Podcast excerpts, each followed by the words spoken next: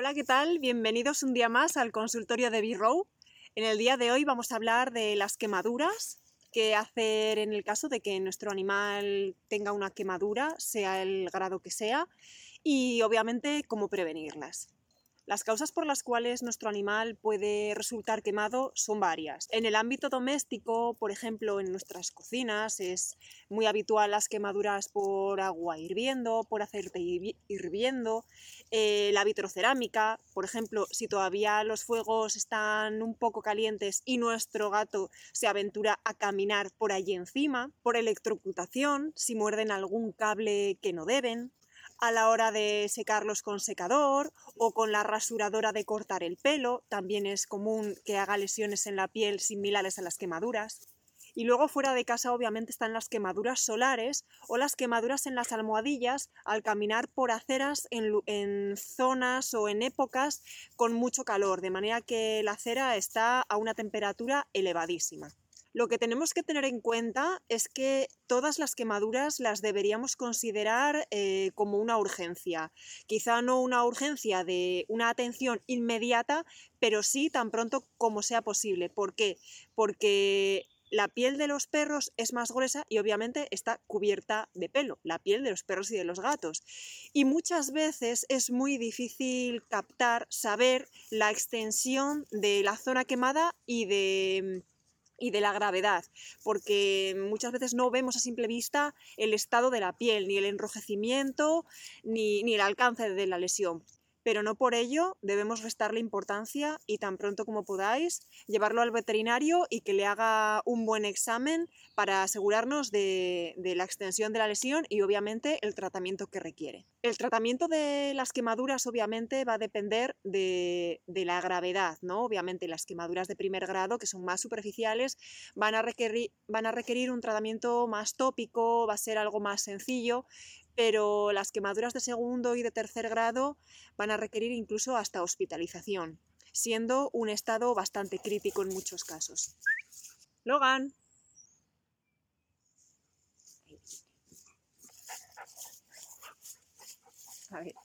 Lo primero que tenemos que hacer si nuestro animal se ha quemado con lo que sea es bajar la temperatura de la piel y de la sustancia que le haya producido la quemadura. El agua, el aceite hirviendo, cualquier otra sustancia con una temperatura demasiado elevada.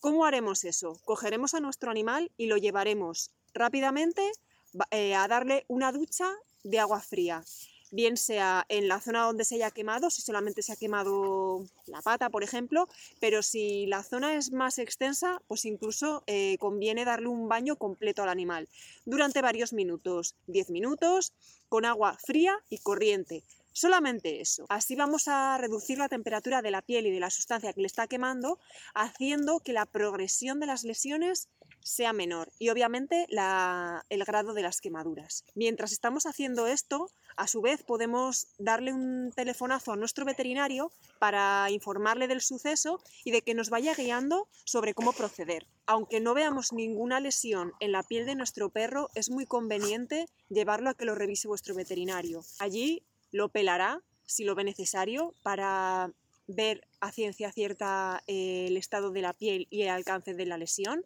A veces incluso si las quemaduras son graves va a requerir una, una, sedación o una anestesia para dejarse explorar y curar adecuadamente, ya que las quemaduras duelen muchísimo. Seguramente que, que ya habéis experimentado vuestras propias carnes el efecto de una quemadura y duele, duele muchísimo.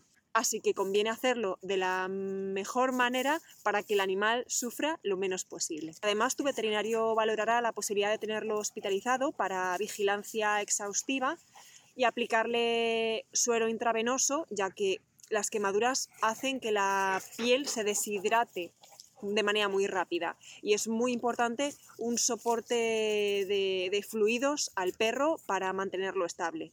Aparte, según la gravedad de las lesiones, incluso pueda necesitar, necesitar tratamiento antibiótico. Hasta aquí vendría a hablar de quemaduras bastante importantes, ¿no? extensas y de segundo o tercer grado, que requieran un tratamiento mucho más importante.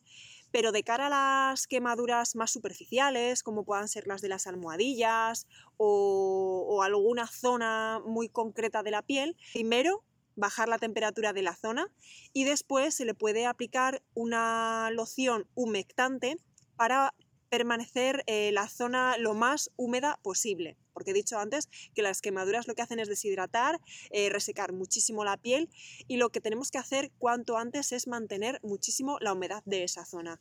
Las lociones humectantes nos pueden ayudar a ello. Hay muchísimas lociones humectantes en el mercado, pero a vos de pronto entre las lociones humectantes naturales que podemos encontrar en casa tendríamos el aceite de oliva virgen extra, eh, la miel y el aloe vera, que me encanta para todo.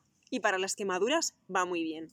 Además, si lo aplicamos frío de nevera, hace también de analgésico para reducir el calor, la inflamación y el picor. Así que si disponéis de cualquiera de estas sustancias en casa, después de haber bajado la temperatura de la zona con el agua fría, secar levemente con unos toquecitos muy suaves, con un paño suave y luego echáis una buena cantidad de estas lociones y le ponéis una gasa encima sin apretar y luego un pequeño vendaje, lo más suave que podáis porque no podemos tener esa zona presionada, ¿vale? Lo justo para que el apósito quede sobre, sobre la herida. En el caso de quemaduras en las almohadillas, pues lo mismo, ducha de agua fría, secar, sobre todo en el espacio interdigital, y luego aplicar la loción humectante y a continuación aplicar una bota con gasa, igual igual que explicamos en el consultorio de, los vendajes.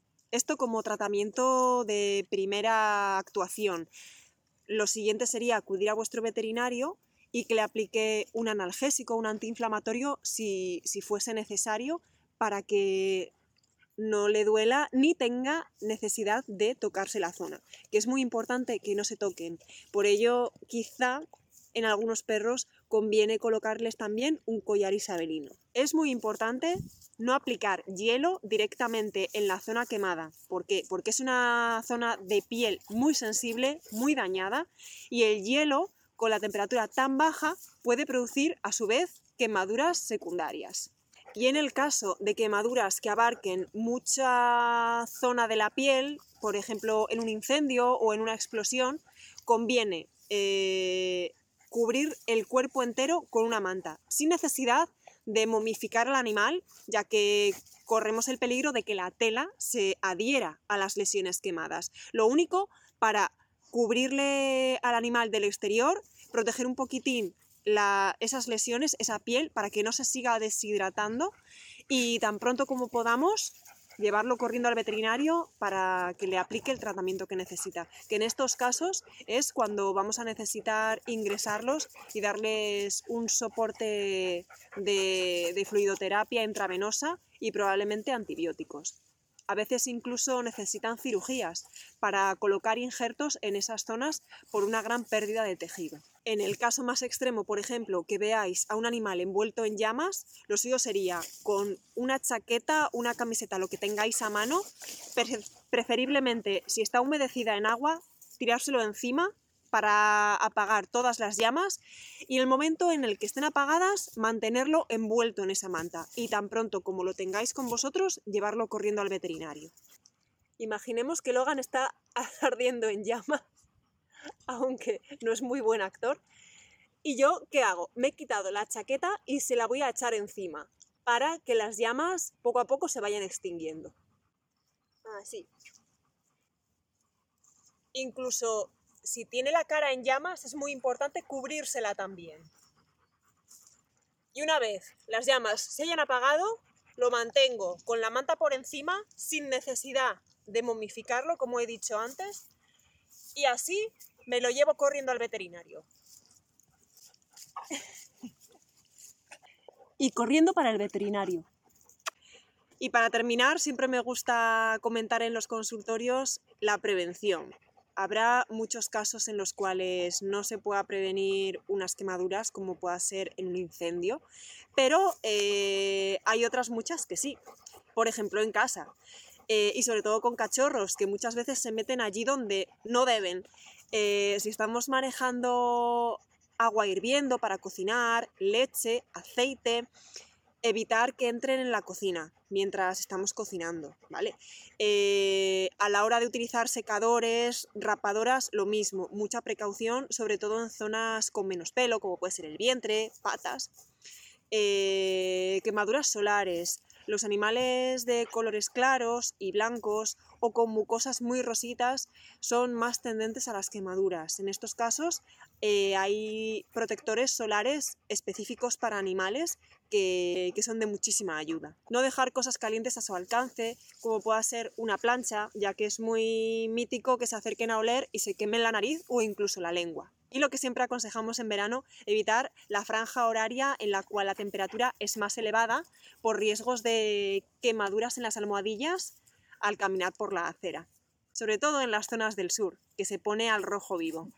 Y con esto ya habríamos terminado el consultorio sobre las quemaduras, que bueno, que a poco más no me dejan explicaros nada, porque han revoloteado alrededor de mí continuamente, ya que estoy en el suelo. El consultorio de hoy lo he tenido que hacer en el suelo porque la mesa donde lo suelo hacer ha desaparecido. Ahora mismo os voy a mostrar cómo ha quedado. Mi mesa ha desaparecido. Y nada más. Espero que os haya resultado de ayuda y nos vemos en el próximo consultorio. Hasta luego.